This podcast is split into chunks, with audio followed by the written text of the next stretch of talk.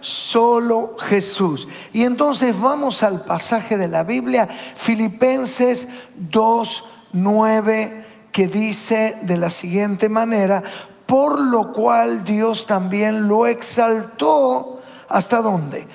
Hasta lo sumo. Le dio un nombre que sobre todo nombre, para que en el nombre de Jesús se doble toda rodilla de los que están en los cielos, miren las dimensiones, en la tierra y debajo de la tierra. Y toda lengua confiese que Jesucristo es el Señor para gloria de Dios Padre. Y termina diciendo de esta manera, y toda lengua confiese, el versículo nos faltó uno, el 11, y toda lengua confiese que Jesucristo es el Señor para gloria de Dios Padre. Ahí lo tenemos. Entonces, vamos a ver tres aspectos que tiene esta enseñanza de la palabra que nos hace concentrarnos solo en Jesús. Lo primero que dice que es, que el Padre le dio un nombre como, que es sobre todo nombre. ¿No? Y esto es la primer verdad que te quiero compartir. Ahí lo tenemos. Llega. El Padre le dio un nombre como sobre todo nombre. Y yo me puse a pensar en esta expresión sobre todo. Me acuerdo de una persona que posiblemente en alguna de las reuniones lo vea y se ríe, que cuando llegaba el, invierno era muy friolento. ¿Hay alguno friolento acá? A ver. Ay, ay, ay, veo ahí arriba, bufanda, gorrito, ¿no? Impresionante. Bueno, cuando yo lo veía, me reía y le decía, vení para acá. Y él ya sabía. Entonces le contaba la ropa que tenía. No voy a decir que se llamaba Marcelo. Bueno, hay muchos Marcelos. Entonces tenía camiseta de invierno, pullover, la parte de arriba revisaba, camiseta de invierno, un pullover arriba, la camisa, un escote en B con la corbata, hasta ahora no sé si era térmica la corbata, un saco y ahí venía el sobre todo. Supuestamente el sobre todo ese abrigo significa el término que, que ya no hay nada más arriba. Y acá, ¿qué nos decía la Biblia? Que el Padre le dio a Jesús un nombre que es como. Es decir, no había nada más arriba. Hay nombres muy poderosos ante los cuales muchos de nosotros temblamos. Por ejemplo, nombres de la enfermedad, esta pandemia que nos ha tocado vivir. Es tan importante la prudencia por eso guardamos los protocolos, participamos de las reuniones, ahí mantenemos nuestro barbijo. Si alguien vieron, algunos usan el barbijo tipo como bufanda. Pero el barbijo debe de tapar la nariz, la boca, ¿no? Y así tenemos que estar en las reuniones presenciales. Ahora, yo le voy a decir algo que no se entere nadie. No aguanto más el barbijo alguien le pasará lo mismo? El otro día salí de mi casa, hice dos cuadras y en un momento digo ahí el barbijo. ¿A cuántos le pasó? Volver otra vez para atrás, ¿no? Entonces, una cosa es la prudencia, una cosa es el cuidado y otra cosa es el temor. Algo que se transforma en una psicosis, ¿no? Algunos van ahí con el alcohol en gel, con otro, con un aerosol, mata bacterias, y van tirando y van caminando. Hay una psicosis, hay gente que, bueno, tiene un poder sobre ellos del temor, del nombre. Indudablemente hemos vivido situaciones tan difíciles, tantas pérdidas, tanto sufrimiento. Pero nunca haya un nombre que te domine. El nombre de la enfermedad. Hay gente que a veces cuando tiene que pronunciar ciertas palabras no las menciona por temor a que la enfermedad le venga. Hay gente que el cáncer no lo menciona. Hay otra gente que habla de una fatalidad e inmediatamente que hace, ay, toco madera. Es decir, hay como nombres que ejercen un poder dominante, que esclavizan la enfermedad, el quedarse solo o sola en la vida, el poder no encontrar trabajo, el no ser feliz, el no poder encontrar a alguien que me ame, el pasar hambre, el quedarme en la calle, el no salir de la droga o que la droga me vuelva a dominar y yo vuelva al infierno que viví. Es decir, cuántos poderes y ahora la palabra viene y nos posiciona y nos dice, hay un nombre que es sobre todo nombre y es el nombre de Jesucristo. Es el nombre de Jesús. Aleluya es el nombre de Jesús. Hechos 4:12 dice, y en ningún otro hay salvación porque no hay otro nombre bajo el cielo dado a los hombres en quien podamos ser salvos. ¿Sabían que este fue uno de los primeros pasajes que me propuse aprender de memoria? No hay otro nombre bajo el cielo dado a los hombres en quien podamos ser salvos. Es el nombre de Jesús. Es realmente lo único que nos puede salvar en la vida. No hay nada de todo lo que esta vida te puede dar que te va a salvar. Hay gente que tiene expectativas puestas en situaciones mágicas que se le den. Me llamó la atención en muchas casas de quinielas, de apuestas, encontrar en la vereda un grupo de personas. Y la otra vez me paré y dije, ¿qué hacen parados acá? Claro, había un televisor y como ahora se legalizó las apuestas del turf, las carreras de caballo, ahí estaban, como que estuvieran en una tribuna. Vamos, vamos y alentaban el caballo a que habían apostado. No lo había visto en una vereda. Es decir, apostar, hacer una apuesta a algo que te cambie, que te salve. El único que te salva es Jesucristo. No hay otro nombre. Bajo el cielo dado a los hombres. Es el nombre que te fue dado te fue entregado. Y entonces cuando yo meditaba en esta palabra, decía, yo tengo que usar el nombre de Jesús. Cuando declaras su nombre, accedes a una posición de autoridad. Otra vez, cuando declaras su nombre, accedes a una posición de autoridad.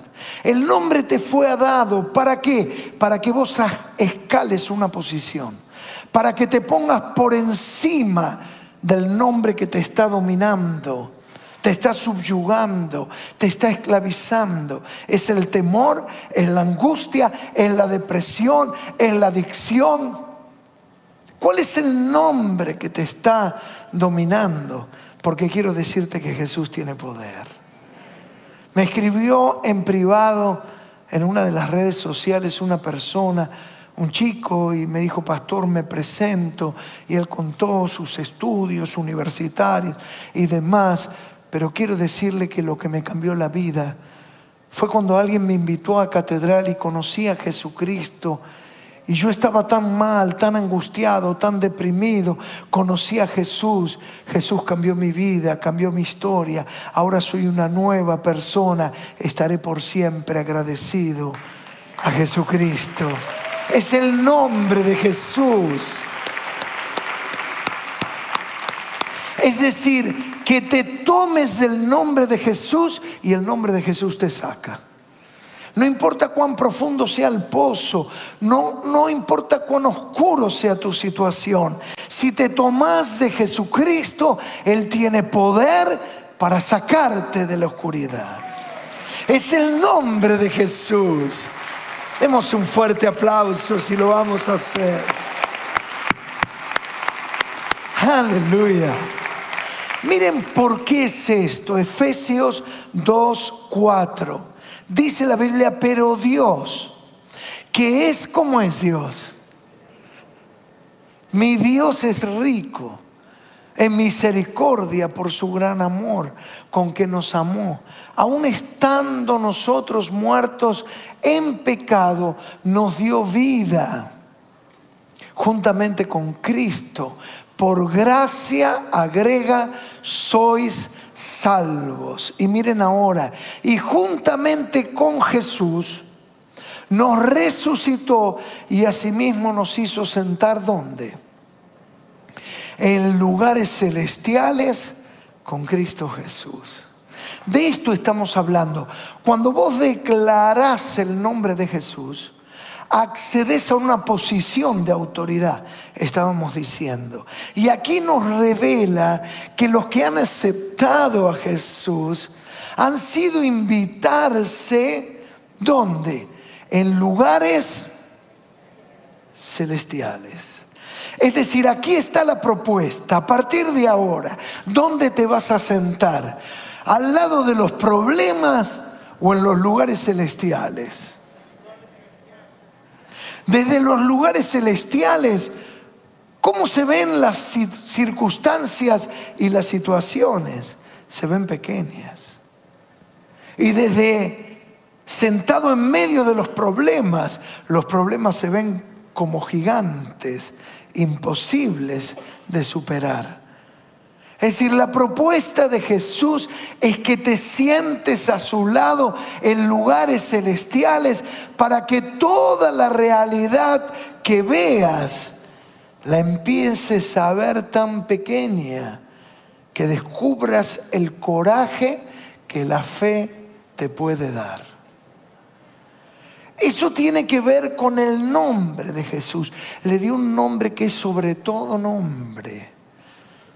Y ese nombre te fue dado. Y fuiste vos y yo invitado a estar al lado de Jesucristo.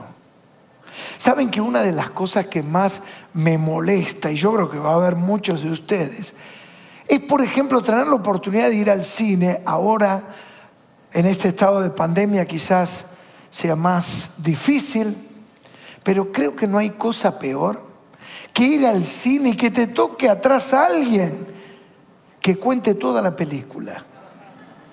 Y entonces vos estás intrigado y el de atrás habla y empieza a decir, no, no, para mí ese es el asesino. ¿Te pasó alguna vez? A mí varias veces. Y hay gente que habla toda la película, toda la película, y no falta quien se da vuelta y que le dice, Shh, cállate. Es exactamente lo que vos y yo tenemos que hacer cuando los problemas te hablan al oído y te dicen, no vas a poder, no vas a salir adelante, no vas a levantar cabeza, no lo vas a poder pagar. Tu hijo no se va a recuperar nunca. No vas a encontrar a alguien que te ame. Ese es el momento para que le digas, en el nombre de Jesucristo, porque el nombre de Jesús está conmigo. Aleluya. Es por eso que frente a esta revelación y no otra, Pablo cobra coraje y dice, si Dios es con nosotros, ¿quién contra nosotros será?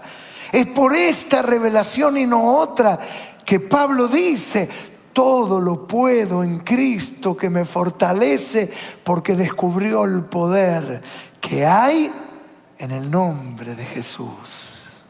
Entonces, en primer lugar, el Padre le dio un nombre que es sobre todo nombre. En segundo lugar, toda rodilla se doblará ante Jesús. Esta es la segunda verdad.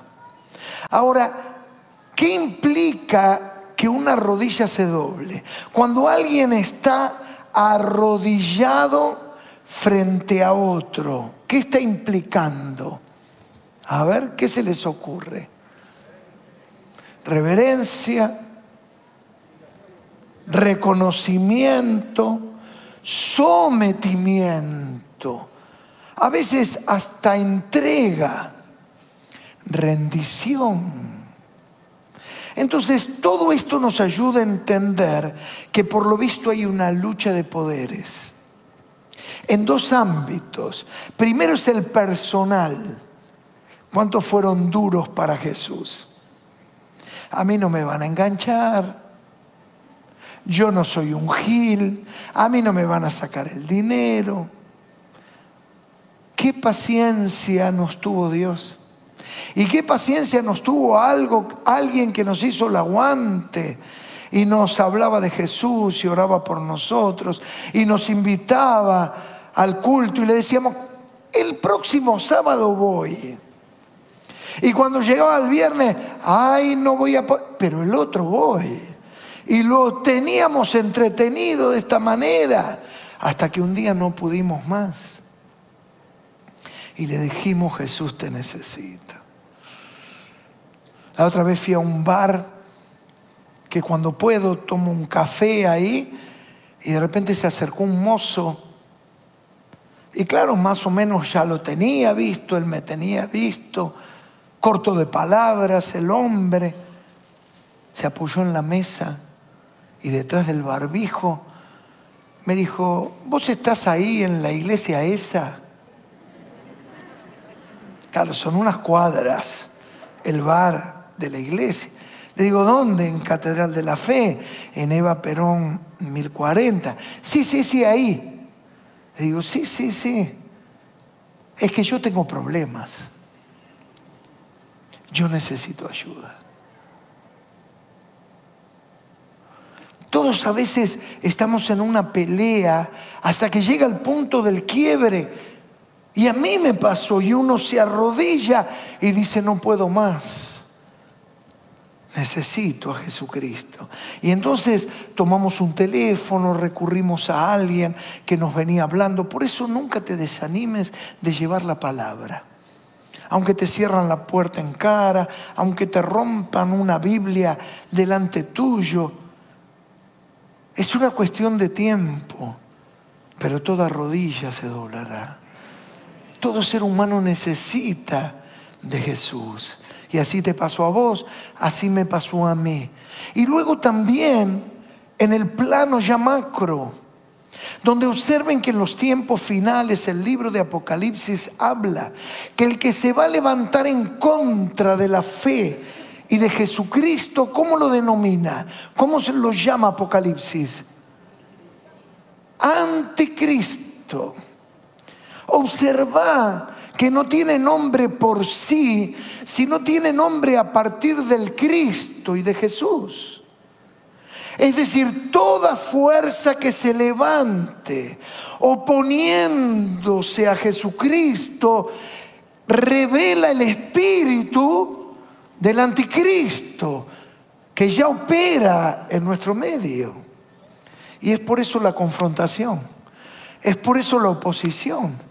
Es cuestión que vos digas Jesús y si tenés la oportunidad de hacerlo en un medio público, en un medio digital, Quizás porque sos influencer o porque escribís notas o porque estás en un programa de televisión.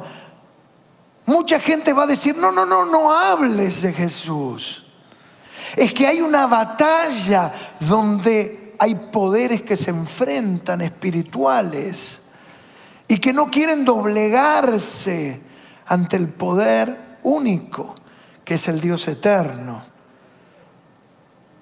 a Jesucristo, su Hijo. Finalicemos esta idea en Lucas 5, 8 para mí es fantástico. Algo hemos hablado en otros mensajes, pero dice, viendo esto, Simón Pedro cayó de rodillas ante Jesús diciendo, apártate de mí, Señor, porque soy hombre pecador. Algunos recordarán la historia. Pedro era pescador de oficio y de profesión. Los oficios en la antigüedad se heredaban y con ellos los instrumentos. Es decir, Pedro heredó las barcas, las redes y toda la instrucción. Había pasado toda una noche sin pescar. Ahora, ¿qué está haciendo? Está lavando las redes porque es la herramienta de trabajo. Como un albañil lava la pala, la cuchara, el trompo, donde hace la mezcla. Y así cada uno en su profesión tiene que limpiar para preservar sus elementos. Y Pedro lo hace con las redes. Y aparece quién? Un carpintero, Jesús. Y le dice, Pedro, vayamos a pescar. Y yo me imagino, Pedro habrá dicho, ¿qué me puede enseñar un carpintero? Si estuve toda la noche y no hay peces, la marea, la luna y otras circunstancias, pero no hay peces, estarán en la profundidad, en otro lugar. Mas Pedro accede y salen a pescar. Y miren que dice, más en tu nombre echaré las redes. Y de repente las redes tienen tantos peces que casi se rompen. Y la pesca es tan grande que llaman a otras embarcaciones y les dicen, vengan, porque no podemos llevar tal cantidad de peces, hundiría nuestra barca. E inmediatamente sucede lo que acabamos de leer. Pedro cae de rodillas y le dice, apártate de mí. Toda rodilla se doblará. Y Pedro cae de rodillas y le dice, tú eres Jesús. Tú eres Jesús. Acá hay una gran verdad. Si vas a hacer algo, hazlo en el nombre de Jesús. ¿Cuál fue la diferencia entre la pesca de Pedro a la noche y la pesca de Pedro con Jesús? Que él lo que hizo lo hizo en el nombre de Jesús. Usa tus capacidades, tu oficio, tu profesionalidad, tus estudios, pero cuidado. No te olvides que lo que tengas que hacer, lo hagas en el nombre de Jesús. Ahí estará tu secreto. Ahí estará el valor agregado, ahí estará la diferencia. Hagas lo que hagas, hacelo en el nombre de Jesús y los resultados te sorprenderán, serán milagrosos, serán milagrosos.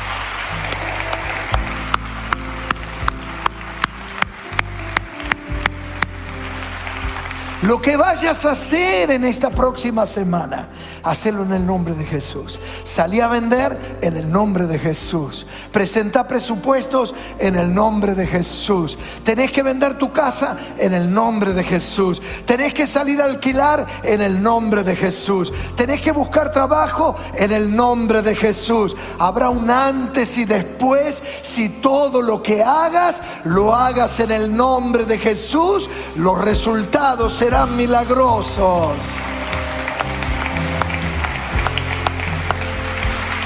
Aleluya. Y finalmente,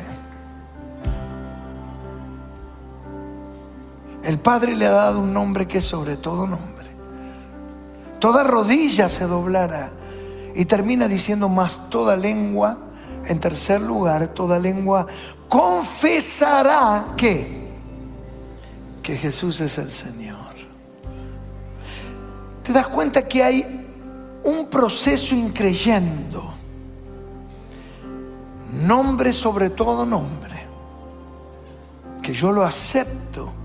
Produce en mí un proceso donde yo me doblego, me rindo, me entrego mis rodillas se doblan. Yo lo reconozco. Y naturalmente la lengua confiesa la experiencia de vida espiritual que he tenido. Jesús es el Señor. El término Señor en el periodo del Nuevo Testamento es muy interesante. Hoy el término Señor cayó en descrédito. Ya tiempo atrás, para los, que algo de letra de tango sepan, saben, decía el tango, cualquiera es un Señor. Hoy en día es casi vulgar el término. El Nuevo Testamento fue escrito en griego. El término para Señor en griego era Kyrios. Ahí lo tenemos en griego, idioma del Nuevo Testamento. Señor, ¿cómo se decía? Kyrios. Pero ¿qué implicaba este Kyrios en la cultura neotestamentaria? El Señor era el amo, era el dueño, era el gobernante. Era la relación entre un esclavo, y ahí viene, y el Kyrios, y el Señor. Y el esclavo no tenía voluntad, la había rendido y sometido a la voluntad del Señor. Y sobre todos los quirios había un gran quirio en la cultura romana que reinaba en aquel tiempo. Y ese quirios era el César. Era el único gran señor y el gran quirios. Habrán visto en alguna película documental que la gente que decía Ave César y levantaba su mano derecha en alto y ponía su mano en el corazón. Ave César. Ave César significa César es el Señor, es el amo, es el dueño, él haga lo que quiera, él disponga como le plazca. Miren esta ideología esotérica, dominante, con una profundidad espiritual, mística, luego es adoptada por una mente maligna como fue la de Hitler. Y él justamente implantó en esa Alemania nacionalista el High Hitler, que es tomado y las enfinges y los vanes portantes de sus soldados de la cultura romana. Y todos le decían, Hitler es el Señor. Y esto de lo místico es lo que a uno le permite entender cómo es posible una cultura tan progresista, desarrollada, pensante, racionalista, como la alemana haya podido caer en una oscuridad tan grande, sino en una dominación de la oscuridad espiritual. Ahora volvemos a los tiempos bíblicos. El problema se generó cuando alguien experimentaba que el nombre de Jesús era sobre todo nombre, toda rodilla se doblaba y entonces toda lengua empezaba a confesar. Y ahí venía el problema. Porque cuando se encontraba un romano con un cristiano y le decía, ave César, el cristiano decía, no, no, no, hasta ayer Ahora Jesucristo es mi Kyrios, es mi Señor. Mi vida es para Él. Y los cristianos empezaron a ser demandados, llevados a las cortes, empezaron a ser perseguidos, arrojados al foso de los leones, en las disputas de gladiadores. Nerón, uno de los César, persiguió por el año 69 después de Cristo a los cristianos y los usó como antorchas para iluminar Roma y luego terminar incendiándola. Es decir, era una lucha de poderes Por eso no tengas temor, recado de decir, sí, sí, yo sigo a Jesús, yo amo a Jesús, mi vida sigue a Jesucristo.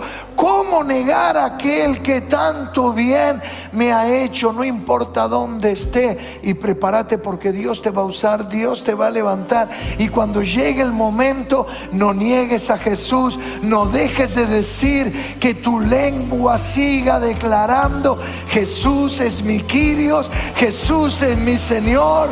Digan lo que diga, Jesús es mi Señor. Aleluya. Y miren, ponete en pie. Finalmente, cada vez más en esta sociedad vamos a experimentar la presión para que uno niegue a Jesús. Hay una presión para invisibilizar a Jesús.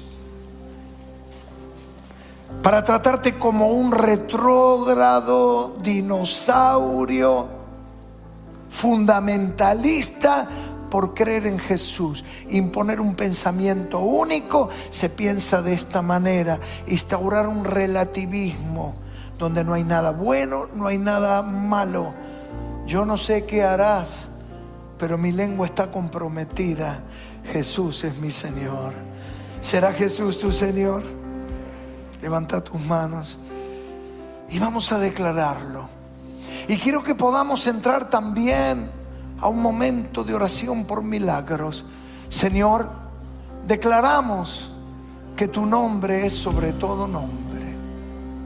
Declaramos que toda rodilla se doblará y toda lengua confesará que Jesucristo es el Señor. No importa la presión cultural que viene sobre los que en ti creemos, seguiremos declarando que Jesucristo es el Señor. No tenemos otra manera de mirar la vida. No tenemos otra manera de encarar la vida sino tomado de tu mano, Jesús. ¿Cómo negar tanto bien que me has hecho? ¿Cómo ocultar la verdad que este mundo necesita oír? ¿Cómo dejar de contarle a todos que tú eres el camino, la verdad y la vida? Y Señor, yo te pido en esta hora por todo el que está enfermo, el que está necesitado, el que está afligido, pido tu asistencia. Pido que el poder de tu Espíritu Santo se manifieste sobre tus hijos y sobre mi vida. Señor, ponemos en alto tu nombre. Y Señor, nos sentamos en lugares celestiales.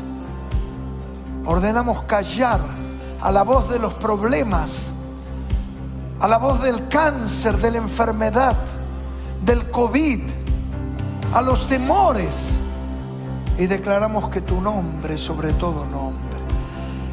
Que en ti hay poder para remover montañas, para tapar boca de leones, para abrir mares y para remover piedras.